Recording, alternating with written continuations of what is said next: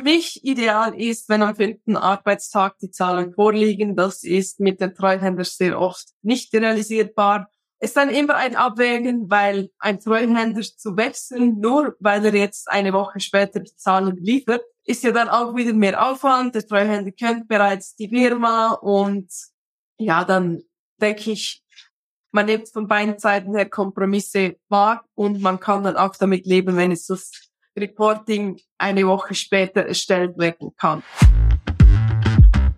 Hi und Servus zum Finanzen auf Autopilot Podcast. Der Podcast, in dem du lernst, deine finanzielle Situation zu verstehen, um gleichzeitig Zeit und mentale Freiheit als Unternehmer zu gewinnen. Mein Name ist Mathieu Schuler und als Outside CFO helfen wir Agenturen und Online-Experten dabei, finanzielle Kontrolle und Transparenz zu erlangen. Schön, dass du zu dieser Podcast-Folge wieder dabei bist. Ich freue mich riesig, also lass uns direkt loslegen. So, herzlich willkommen, Isabel Weber. Isabel Weber aus der Schweiz, nach rund 20 Jahre in Finanzabteilungen als CFO, Vice President Finance und Head of Group Controlling in internationalen Unternehmen, weiß Isabel Weber ganz genau, wo die Schwachstellen in einer guten Finanzstruktur liegen. Smarte Finanzprozesse und finanzielle Führungsinstrumente sind ihre Leidenschaft und Isabel Weber unterstützt mit ihrer Expertise als externe CFO den Bereich finanzielle Gesundheit von Unternehmen mit dem Fokus auf die IT-Branche, Software- und Marketingunternehmen. Und damit herzlich willkommen, Isabel Weber. Hallo, Mathieu. Prima, dass du heute Zeit gefunden hast und bei mir zum Video-Interview Gast bist. Und von dem her, lass uns doch direkt einsteigen. Deine Einleitung hat eigentlich schon sehr, sehr viel preisgegeben. Du hast extreme Finance-Erfahrung mit über 20 Jahren. Na? Also Respekt dafür und kannst natürlich da bestimmt viele Geschichten erzählen aus Unternehmen und weiß natürlich ganz genau, wo die Stellschrauben sind. Und damit wäre auch so die erste grundlegende Themengestaltung für heute, was wir uns ja schon im Vorgang überlegt haben. Du bist ja aus der Schweiz, wir sind aus Deutschland und wir haben ja auch immer wieder mit Schweizer Unternehmen zu tun und du natürlich in der Schweiz auch immer wieder mit deutschen Unternehmen. Von dem her ist das Ganze ja stark verzahnt und dementsprechend wollen wir heute einmal hier über das Thema sprechen. Zum einen, was sind denn die grobe Unterschiede von den Schweizer Unternehmen und Schweizer Finanzen zu deutschen Finanzen und deutschen Unternehmen? Und auf was kommt es da so an, wenn wir beispielsweise Unternehmen in beide Ländern haben oder vielleicht dran denken, auch eine Niederlassung zu gründen, ein Auslandsunternehmen zu gründen. Über all die Themen möchten wir uns heute hier einmal unterhalten. Sehr gut, darauf freue ich mich. Ja, wie du bereits schon gesagt hast, meine Erfahrung, mein Pfad in den Finanzen hat schon vor einigen Jahren begonnen. Ursprünglich habe ich mal gesagt, ich will alles machen, nur nicht in den Finanzen arbeiten. Und ja, ist dann alles gekommen. Ich habe dann doch plötzlich noch die Freude an den Finanzen gefunden und ähm, ja, unterdessen mag ich meinen Job sehr. Ich liebe es mit den Zahlen zu jonglieren und ich bin auch in meiner Laufbahn und gerade auch seit meiner Selbstständigkeit, seit zweieinhalb Jahren, sehr viel auch mit Unternehmen in Berührung gekommen, die in der Schweiz die Hauptniederlassung haben und dann noch eine Tochtergesellschaft, zum Beispiel in Deutschland und auch in Amerika. Und da gibt es viele spannende Themen, die wir besprechen können. Wir sind ja Nachbarländer und wirklich so nah beieinander. Aber wenn es um Finanzen geht, da unterscheiden wir uns doch am einen oder anderen Ort, wie du auch vorhin gesagt hast, dass es Unterschiede gibt.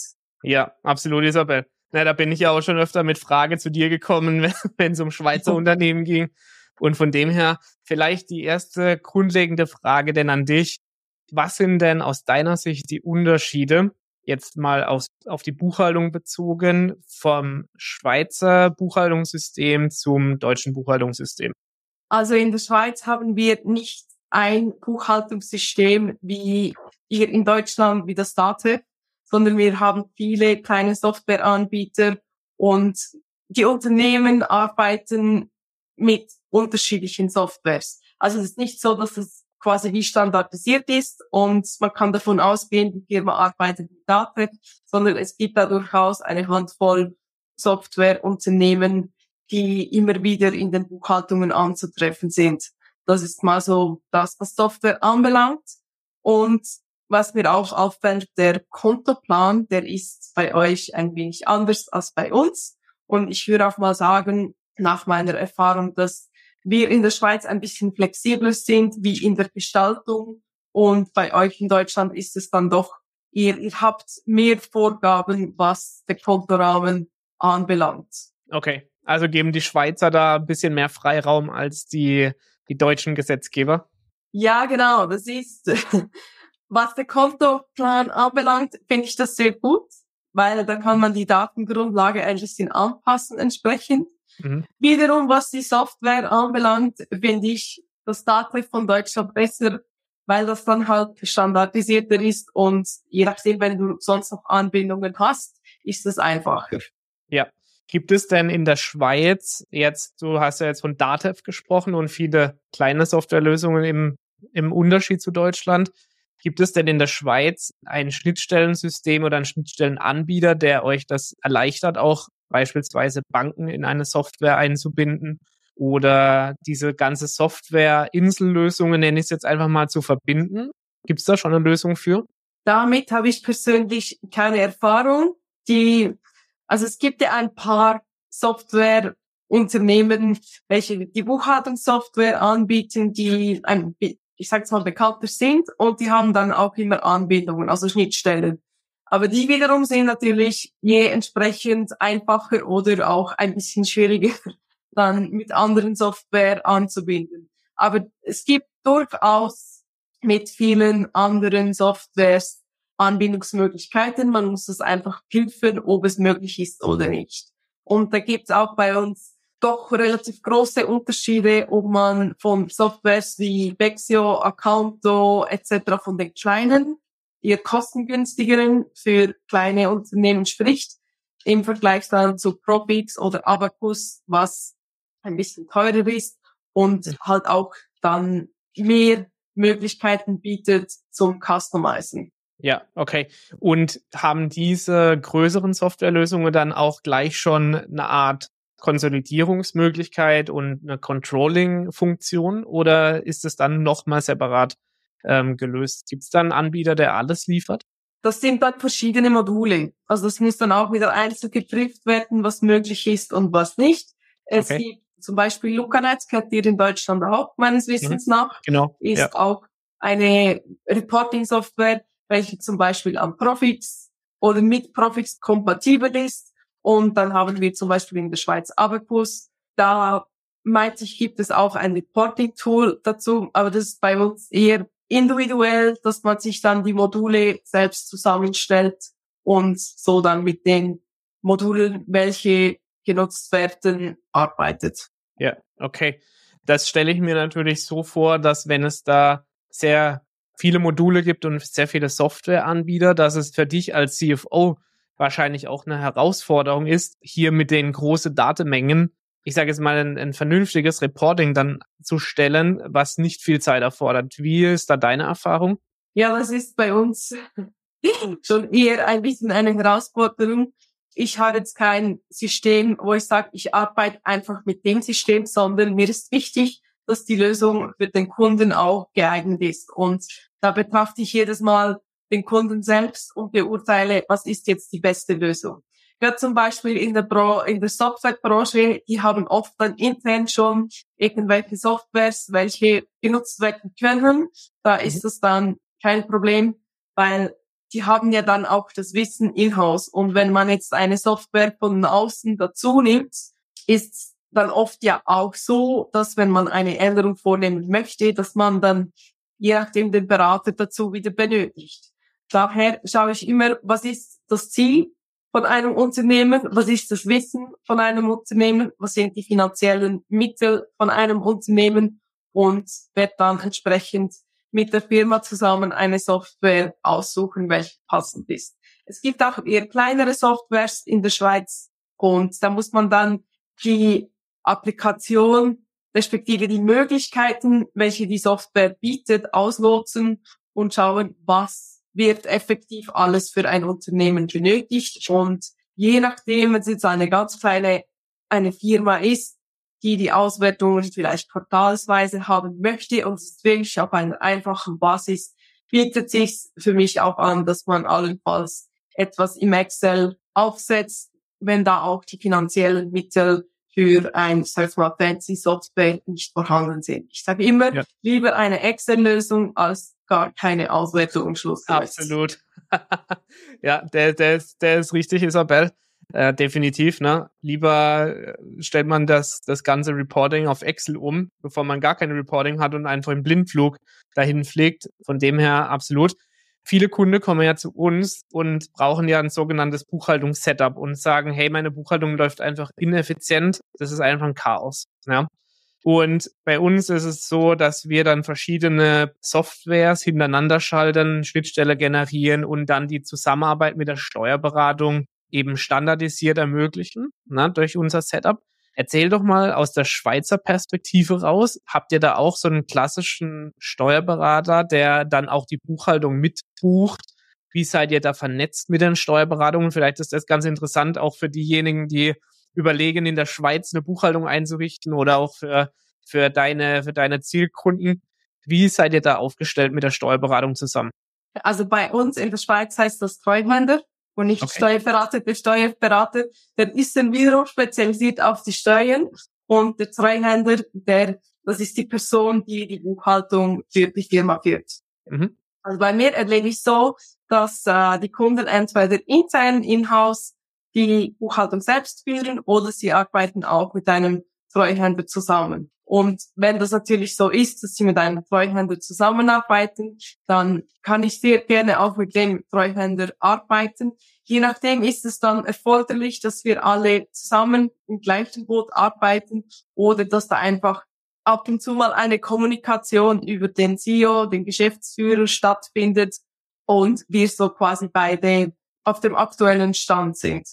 Ich habe bei mir ein paar Treuhänder, die ich gerne weiterempfehle, wo ich auch weiß, wie sie arbeiten. Es, für mich ist auch wichtig, dass der Treuhänder wiederum zu der Unternehmung passt. Es gibt Treuhänder, die arbeiten sehr exakt. Es gibt Treuhänder, die arbeiten sehr modern. Es gibt da sehr verschiedene Typen und ja. dementsprechend finde ich, soll es dann auch wiederum zu der Firma passen. Was mir persönlich als externe CFO mit im, im Finanzboot dort wichtig ist, ist, dass die Zahlen aktuell sind und dass nicht irgend fünf, sechs Monate später mal die Kreditoren abgebucht werden und ich dann eine Analyse ziehen kann auf völlig veralteten Zahlen. Weil ja. somit kann ich dann auch kein aussagekräftiges Reporting für meine Kunden erstellen. Die Datenbasis ist etwas sehr Relevantes und ist für mich sehr wichtig. Ja, absolut, Isabel. Das sagst du. Wir haben natürlich auch die Erfahrung immer wieder, und das ist, glaube ich, auch die Hauptherausforderung, die ich jetzt bei dir hier rauskristallisiere, dass Steuerberatung oder Treuhänder, wie man in der Schweiz sagt, grundsätzlich das sehr, sehr zeitverzögert diese Datenbasis liefern. Na, das heißt, die Lösung ist ja nicht, ich mache meine Zahlen irgendwann sechs Wochen oder teilweise Monate später erst und habe da eine, eine relevante Datenbasis vorliegen, sondern irgendwo die Daten ja so zeitnah wie möglich reinzubekommen und so genau wie möglich reinzubekommen. Das ist ja, ich sage mal, die Herausforderung eines jeden CFOs ähm, da draußen. und da natürlich jemand zu haben, der das zeitnah liefert, der eine richtige Datenbasis hat und das auch noch qualitativ hochwertig liefert, das ist die Herausforderung. Wie ist äh, deine Erfahrung? Hast du bei dir auch speziell in deiner Dienstleistung da Erfahrungen gemacht, dass es sehr große Unterschiede gibt zwischen der zeitlichen Komponente, dass es manche doch hinbekommen, diese Daten zu liefern? Oder hast du vielleicht für dich auch eine Lösung gefunden, wie du es wie für dich oder für deine Kunde auch implementierst? Absolut, ja. Für mich ist das Wichtigste die Kommunikation und ich schaue dann das auch mit deinem Kunden an und er spricht dann mal mit den Treuhändern, hey, was gibt es überhaupt für Möglichkeiten, wie zeitnah können wir die Daten bekommen und eigentlich in der Regel ist das nicht ein Problem, wenn das ganz klar kommuniziert wird. Und äh, ich schaue mir dann auch immer die Erfolgsrechnung an und nehme dann meistens auch ein bisschen ein paar Änderungen vor, so wie ich es gerne haben möchte. Und das wird dann auch wiederum zurückkommuniziert zum Treuhänder. Und ich bin da grundsätzlich noch nie an Probleme gestoßen, außer ein Treuhänder sagt gerade, vorab, er kann das nicht so liefern, wie wir das gerne hätten. Das habe ich auch schon erlebt. Das ist dann oft ein Kapazitätsproblem vom Treuhänder. Aber ja. wenn jetzt ein Treuhänder das vorab sagt, dann kann man ja auch für neue Lösungen Ausschau halten. Und dann finde ich das auch fair. Und okay. das ist für mich kein Problem. Und ansonsten, wenn sich ein Treuhänder dazu committet, dass er die Zahlen zeitnah liefert, nach einem Deadline-Plan, dann funktioniert das eigentlich in der Regel ganz gut. Ja, geil. Okay. Das klingt auf jeden Fall nach einer guten Lösung. Und wie viel Zeit darf nach deiner Ansicht da vergehen, bis so Daten relevant vorliegen? Also auch, dass du ein Reporting an den CEO, Geschäftsführer, Vorstand machen kannst? Am liebsten gestern. ja. Spaß beiseite. Für mich ideal ist, wenn am fünften Arbeitstag die Zahlen vorliegen. Das ist mit den Treuhändern sehr oft nicht realisierbar ist dann immer ein Abwägen, weil ein Treuhänder zu wechseln, nur weil er jetzt eine Woche später die Zahlen liefert, ist ja dann auch wieder mehr Aufwand. Der Treuhänder kennt bereits die Firma und ja, dann denke ich, man nimmt von beiden Seiten her Kompromisse wahr und man kann dann auch damit leben, wenn es das Reporting eine Woche später erstellt werden kann. Schlussendlich sind natürlich auch die internen Deadlines, ob es jetzt ähm, an die Geschäftsleitung zu einem bestimmten Zeitpunkt geliefert werden muss oder an den Verwaltungsrat. Das ist auch wichtig, dass man das im Hinterkopf hat und auch abgestimmt ist.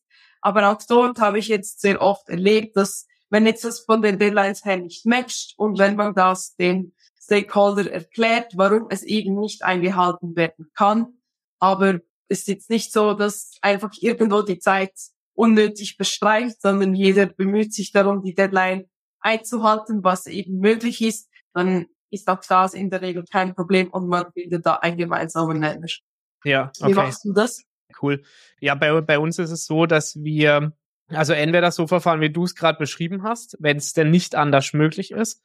Und wir haben begonnen, unsere Datenbasis so aufzubauen, dass es das Unternehmen quasi schon intern über beispielsweise die vorbereitende Buchhaltung, Vertriebsdaten und Marketingdaten so eigenen Datenpool schafft, dass wir am Schluss nicht auf den Steuerberater angewiesen sind, bis die Buchhaltung verbucht ist, sondern wir greifen uns die relevanten Daten ab, also die ergebnisrelevante Daten schon vorher ab, bevor die zum Steuerberater wandern, haben dann in der vorbereitenden Buchhaltung zumindest schon mal ein vorläufiges Ergebnis. Ob dann am Schluss da noch äh, Umsatzsteuer oder ähnliches gemeldet wird oder noch nachgemeldet wird, spielt ja erstmal gar keine Rolle, sondern uns ist wichtig, dass wir aber spätestens wirklich siebten bis zehnten Arbeitstag im Monat dann diese Daten verlässlich vorliege haben. Das kriegen wir damit gut hin, weil eben die Buchhaltung intern schon so vorgebucht und vorkontiert wurde, dass wir verlässliche Daten daraus ziehen können. Ja. Funktioniert, sofern intern in der Konstellation natürlich auch ein eigener Buchhalter vorhanden ist. Ja, oder eine Assistenzkraft, die die Buchhaltung hier am Laufen hält und verbucht.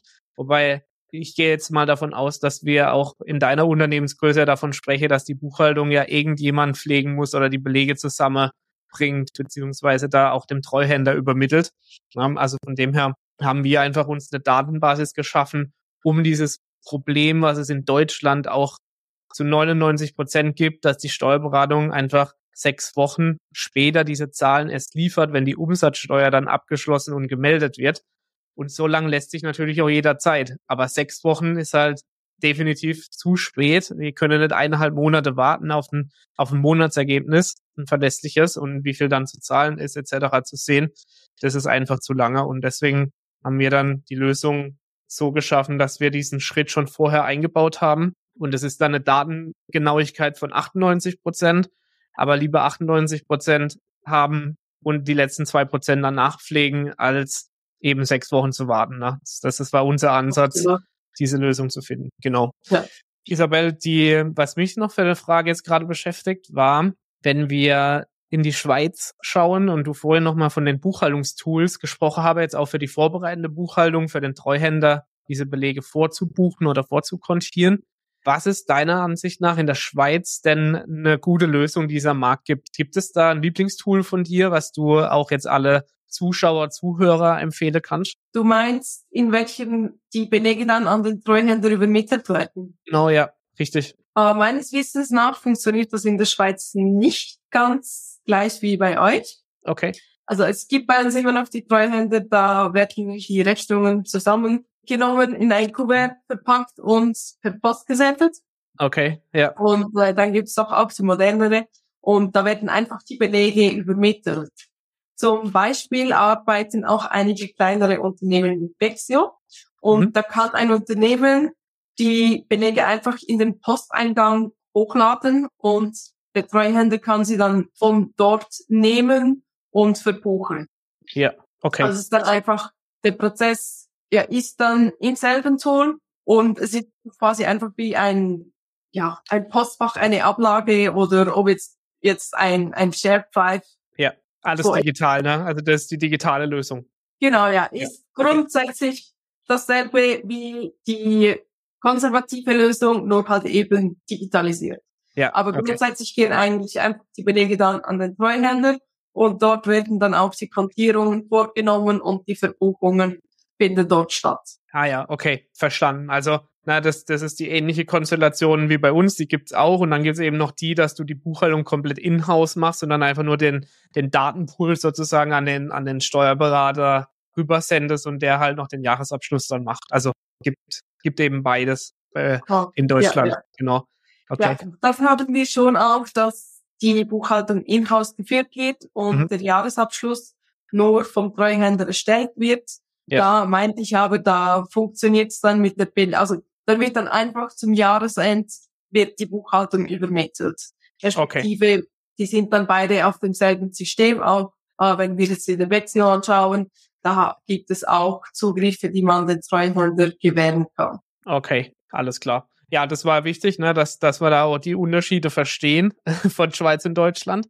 Ein weiterer Punkt, neben der Buchhaltung, wo wir jetzt ja einige, einige Sätze ausgetauscht haben drüber, ein weiterer Punkt ist ja sowas wie eine Konsolidierung. Jetzt nehmen wir mal an, ich bin jetzt schon im letzten Jahr drei oder vier Unternehmen über den Weg laufen, die sowohl in der Schweiz ansässig sind, aber auch in Deutschland, dann also eine Schweizer AG beispielsweise und in Deutschland noch eine GmbH ähm, parallel führen.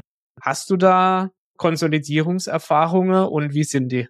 Ja, das erfordert ähm, eine Konsolidierung und es erfordert auch sehr oft ein bisschen mehr Planning im, im Cash Management, weil mhm. äh, zum einen ist es dann auch wichtig, wann benötigen wir welches Geld wo und wann kommt welches Geld wo rein. Also das geht auch so in, in ein Führungsinstrument, das dann in die Zukunft gerichtet ist.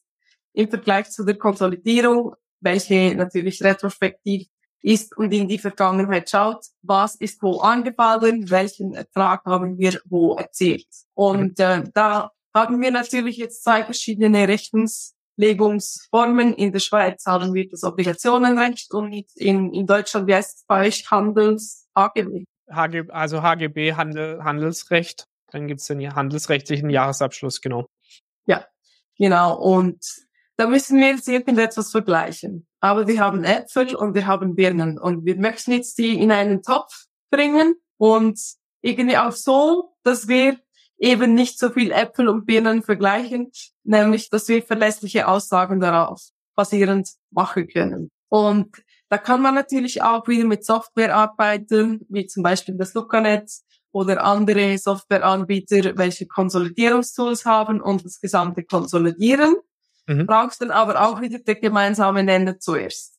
Oder je nachdem, wie oft auch die Konsolidierung wirklich erforderlich ist und wie viel Substanz wo ist. Also mit Substanz meine ich jetzt nicht äh, die Substanz der Firma, sondern wie viel Kosten und Ertrag auf die beiden Ländern verteilt ist. Zum Beispiel jetzt, wenn der Hauptsitz in der Schweiz ist und wir mhm. haben in Deutschland eine kleinere Niederlassung mit eher geringeren Kosten, dann empfehle ich, dass man da selbst ein Mappen macht und dann so die Konsolidierung erstellt.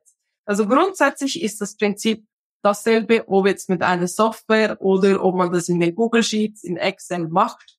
Für mich relevant da ist, wie groß ist der manuelle Aufwand, wie fehleranfällig ist er und was, was ist auch das Ziel der Unternehmung jetzt eher in Richtung Wachstum und wir brauchen ein, eine, ein System, welches auch äh, schnell skalieren kann oder nicht. Aber der wichtige Punkt ist, dass wir effektiv eben die Äpfel und die Birnen zusammenbringen. Und da schlage ich vor, dass man da einfach eine, quasi eine Mapping Table erstellt, mhm. wo man halt eben dann die Konten zuordnet und sagt, Konto A, B, C geht auf das Symbol 1 und dasselbe dann auch aus der Schweiz Buchhaltung. ABC geht wieder aufs 1 und das so dann merkt. Also jetzt ein konkretes Beispiel, zum Beispiel die Lohn, das Konto Lohnkosten von Deutschland geht auf Salaries, wenn man es jetzt mit Englisch betiteln möchte.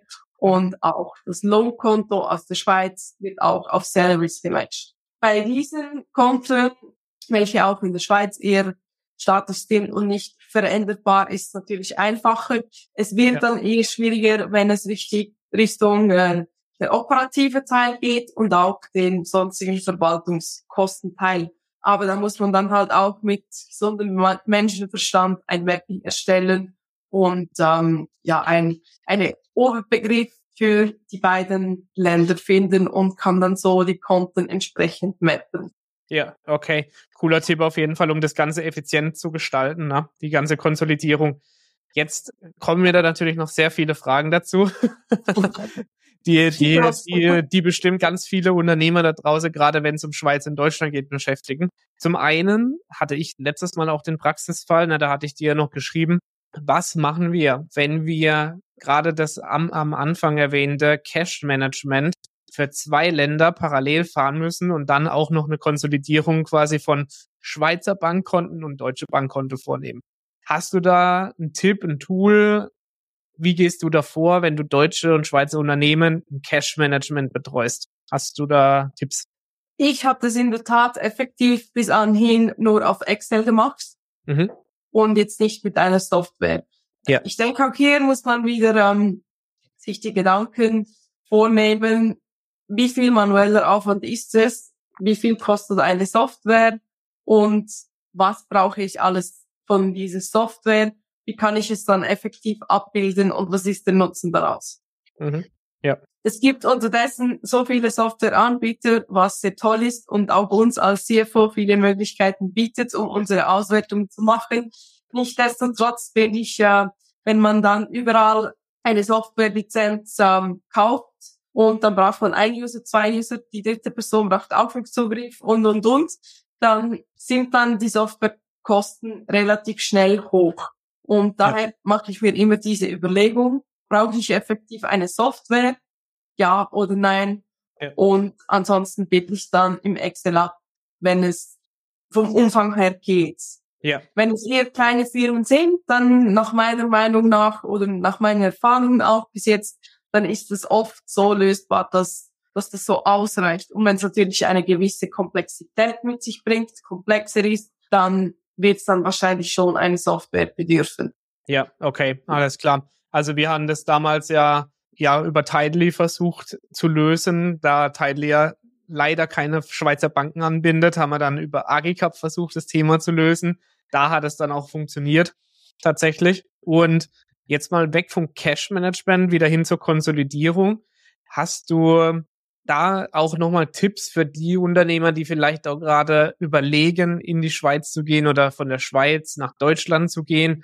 Wann ist es denn aus deiner Sicht sinnvoll, überhaupt so Tochtergesellschaften zu eröffnen unter dem Aspekt der Konsolidierung und dem damit verbundenen Aufwand? Ja, also ich will mir diese Frage sehr gut stellen und beantworten, bevor ich eine Firma eröffne und nicht einfach aus dem Impuls eine Firma im Ausland eröffnen, denn es bringt sehr oft auch hohe Kosten mit sich. Also ich sehe es jetzt aus Sicht der Schweiz, wenn man eine Firma hat mit Hauptsitz in der Schweiz und eine Tochtergesellschaft in Deutschland hat, dann braucht man einen Steuerberater in Deutschland, mhm. weil wir haben in der Schweiz, die, Buch die Schweizer Buchhalter haben das Wissen von Deutschland in der Regel nicht. Und ähm, man möchte da als Geschäftsführer auch nicht ins Risiko gehen und, und da nicht wirklich gut mit einem wirklich guten Know-how abgesichert sein.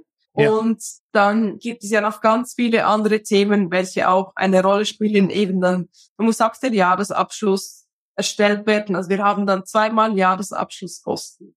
Und da gibt es auch wiederum Versicherungen. Man bezahlt dann auch Versicherungen in der Schweiz und in Deutschland. Und gerade auch wenn es jetzt um Arbeitsrecht geht, da ist ja die Schweiz und Deutschland unterscheiden wir uns ja auch ein bisschen.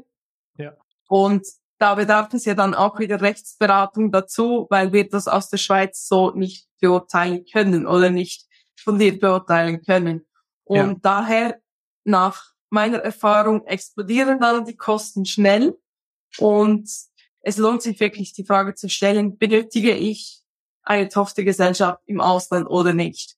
Äh, ein wichtiger Punkt dafür, finde ich, ist ähm, die Rechnungsstellung.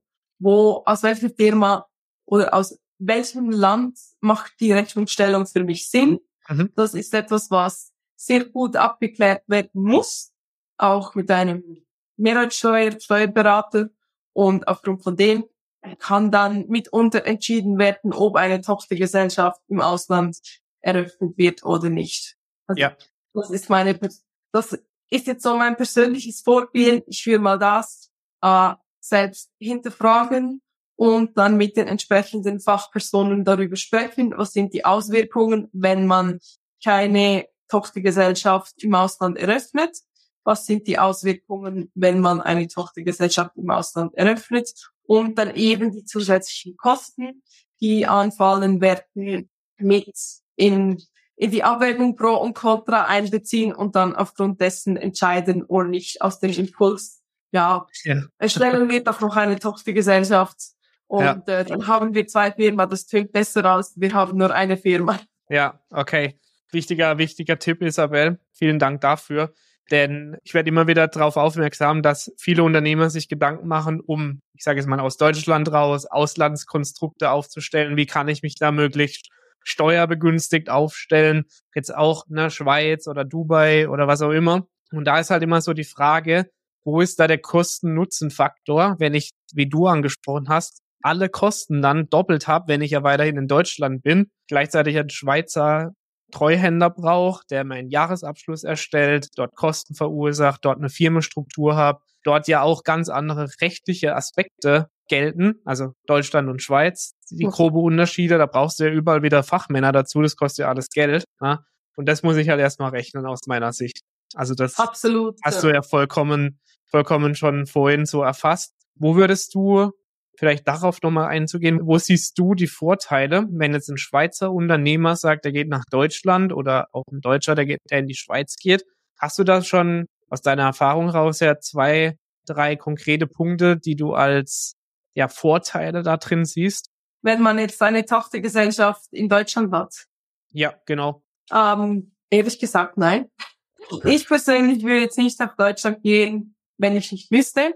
Ja. Da will ich gegen Mehrwertsteuern und Steuern vor allem betrachten, die Rechnungsstellung, wo muss ich, und das gesamte Zollverfahren, je nachdem, muss ich in Deutschland eine Firma haben, damit ich meine Kunden beliefern kann, respektive auch die Rechnungen stellen kann. Wenn nicht, würde ich nicht nach Deutschland gehen. Okay. Ist ja, die Schweiz ist ja auch nicht in der EU, daher ist es schon ab und an mal ein Thema, wenn jetzt ja. Lieferungen innerhalb Europas sind, dass man so quasi eine europäische Entity dazu braucht. Mhm. Und ansonsten, was zum Beispiel Steuern anbelangt, sind ja die Steuern in der Schweiz tiefer als in Deutschland. Und ja, äh, ja ich habe auch gemerkt, dass sehr oft, äh, es trübt, sehr oft denken sich dann die Unternehmer, ah ja, die Lohnkosten in Deutschland sind geringer. Ich mhm. stelle jetzt mal Personal in Deutschland ein und ja. dann kommen eure Sozialkosten, welche noch was höher sind als bei uns in der Schweiz. Dann kommt noch die Versicherung, dann kommen noch die Lohnsteuern und dann gibt es noch irgendwelche Streitigkeiten und man hat noch zusätzliche Rechtskosten und das rechnet sich dann sehr oft nicht. Ja, dann geht er, dann geht diese Idee auf jeden Fall nach hinten los. Dann hast du am Schluss halt mehr Kosten produziert, als du irgendwas daraus gewonnen hast. Das ist tatsächlich nachteilig. Sag mir ganz kurz, wie hoch sind die Ertragssteuern in der Schweiz jetzt in dieser, in dieser Phase momentan? Die sind äh, nicht gesamtschweizerisch geregelt, das ist auch noch je nach Kanton geregelt und dann haben wir auch noch die Progression. Okay, okay. Genau. Alles Aber klar. sie sind bestimmt tiefer als bei euch in Deutschland. ja, ja war, wahrscheinlich, ja. Ja, davon gehe ich aus. Okay, Isabel, abschließend für alle, die diesen, dieses Interview jetzt bis zum Ende gehört haben. Was sind deine drei grundsätzlichen Tipps, die du deiner Zielgruppe, den Unternehmen, die wachsen aus dem Marketing, IT-Bereich, grundlegend mitgeben möchtest? Was ist zu beachten aus finanzieller Sicht? Was sind deine drei Top-Bonus-Tipps, die du aus dem Gespräch auch raus mitgeben möchtest? Du meinst jetzt im, im Vergleich Deutschland versus Schweiz? Wie du willst. Also du darfst da gerne alle, egal was es ist, deine CFO-Tipps raushauen für diejenigen, die zuhören. Was, was ist extrem wichtig aus deiner Sicht? Gut, dann leg ich mal los. Yeah. Uh, für mich sehr wichtig ist die Kostenkontrolle, dass mhm. uh, die finanziellen Führungsinstrumente sauber implementiert sind. Da sprechen wir von einem Budget und ein Budget, bei welchem nicht nur die Alibi-Übung gemacht wurde und es wurde mal aufgesetzt, sondern ein Budget, das wirklich soll Ist-Analysen getrackt werden. Denn so haben wir dann auch Kontrolle über unsere Kosten. Mhm. Ähm, Reporting, wenn es jetzt eben mehrere Entities sind, natürlich die Konsolidierung, äh, dass man Maschenberechnungen erstellt, Deckungsbeitragsrechnungen und natürlich auch Kennzahlen hat, die man monatlich auswertet. Das ist für mich sehr essentiell und möchte ich jedem Unternehmen ans Herz legen. Und dann weiter ist sehr wichtig für alles, was ich vorhin aufgezählt habe, dass wir zeitnahe Daten haben und eine gute Datengrundlage. Das ist natürlich auch wieder, wenn, wenn wir jetzt Schweiz und Deutschland haben, dann ist der Aufwand hier ein bisschen höher, weil wir, wie vorhin besprochen, natürlich alles auf einen Nenner bringen möchten und vergleichbar machen möchten. Mhm. Für mich als CFO natürlich schön, da kann ich ein bisschen herumbasteln und ähm, ja. und die Zahlen konsolidieren. Das macht mir Freude. Und äh, ansonsten würde ich sagen, ja, dass, äh, dass man die Zahlen regelmäßig sich anschaut, und sich auf Fachrat einholt, dort, wo man eben nicht gerade das Know-how hat. Es ist sehr wichtig und es ist aus meiner Sicht auch so, dass wenn man jetzt wirklich auf uns CFOs hört und äh, die Kennzahlen sich anschaut, auch da gilt wieder nicht nur einfach Kennzahlen auswerten, sondern analysieren und die Maßnahmen entsprechend ableiten. Wenn man das alles so beachtet und so macht, wie wir das sagen, dann ist der Return on Invest sehr groß, denn man kann jährlich wirklich einiges an Kosten einsparen, was sich dann doch auch sehr aufsummiert über 10, 20 Jahre. Ja, richtig gut, Isabel. Super, super. Hast du da ab, wirklich abschließende Frage jetzt. Hast du da für dich schon aus der Vergangenheit so einen Prozentwert ermittelt, was für Unternehmen denn grundsätzlich möglich ist, an mehr Rentabilität, also an mehr Gewinn dann auch rauszuholen? Hast du da so einen Richtwert vielleicht? Ich richte mich da meistens EBIT und an der Branche, ist aber sehr individuell natürlich, wie die Firma aktuell gerade aufgestellt ist und wie hoch der Gewinn schon ist. Ja. Was ich so sagen kann, wenn eine Firma einen sehr kleinen oder gar keinen Gewinn schreibt, dann ist definitiv noch Potenzial da, dass man die Kosten kontrollieren kann und die Kosten optimieren kann. Denn wenn man die Kosten nicht mal kontrollieren kann, kann man sie auch nicht optimieren. Aber mit der Kostenoptimierung kann man da bestimmt einige Prozente vom Umsatz rausholen und sich einen branchenangemessenen Gewinn auch erzielen dadurch. Ja, okay, perfekt. Isabel, vielen, vielen Dank für deine Zeit heute. Wir sind auch schon wieder am Ende angekommen. so schnell gehen hier auch knapp 40 Minuten rum. Und ich möchte mich bedanken bei dir für dieses wunderbare Interview mit so viel Mehrwert. Und ich glaube, dass da draußen sehr, sehr viele Unternehmer sind, die von deinem Wissen, von unserem Wissen, das wir heute hier zusammen diesen Podcast äh, zusammengebracht haben, dann profitiert werden. Danke dir auch vielmal, Mathieu. Hat mir sehr Spaß gemacht und ich finde es wirklich auch immer wieder spannend einzutauchen in Schweiz versus Deutschland, weil bevor ich das erste Mal in der Buchhaltung Schweiz und Deutschland tätig war, dachte ich immer, wir sind ja Nachbarländer, wir sind sehr gleich und dann merkte ich, oh nein, da gibt es doch einiges an Unterschieden. Ja. Daher danke dir nochmals und äh, ja. war sehr spannend für mich. Super, das freut mich auf jeden Fall, Isabel und für alle, die jetzt zugehört und zugeschaut haben. Isabel ist unter dem Video beziehungsweise unter dem Podcast verlinkt. Das heißt, Isabel, Du kannst darüber gefunden werden. Ne? Du hattest LinkedIn und Instagram äh, darüber verlinkt. Äh, die Links stellen wir unter das Video. Dann kann sich die auch jeder nochmal rausziehen. Und wenn du Schweizer Expertise brauchst im CFO-Bereich, dann ist Isabel auf jeden Fall meine Empfehlung und auch die Ansprechpartnerin Nummer eins. Vielen Dank, Isabel. Danke dir auch, Mathieu. Und bei mir natürlich dasselbe, wenn ich Hauptsitze in der Schweiz habe mit Fragen, die Expertenwissen von Deutschland benötigen, dann steht gerne Mathieu bei mir im Video werden auch deine Kontaktdaten vorhanden sein und so findet man dann auch dich. Perfekt. Super, Isabel. Danke dir. Danke auch.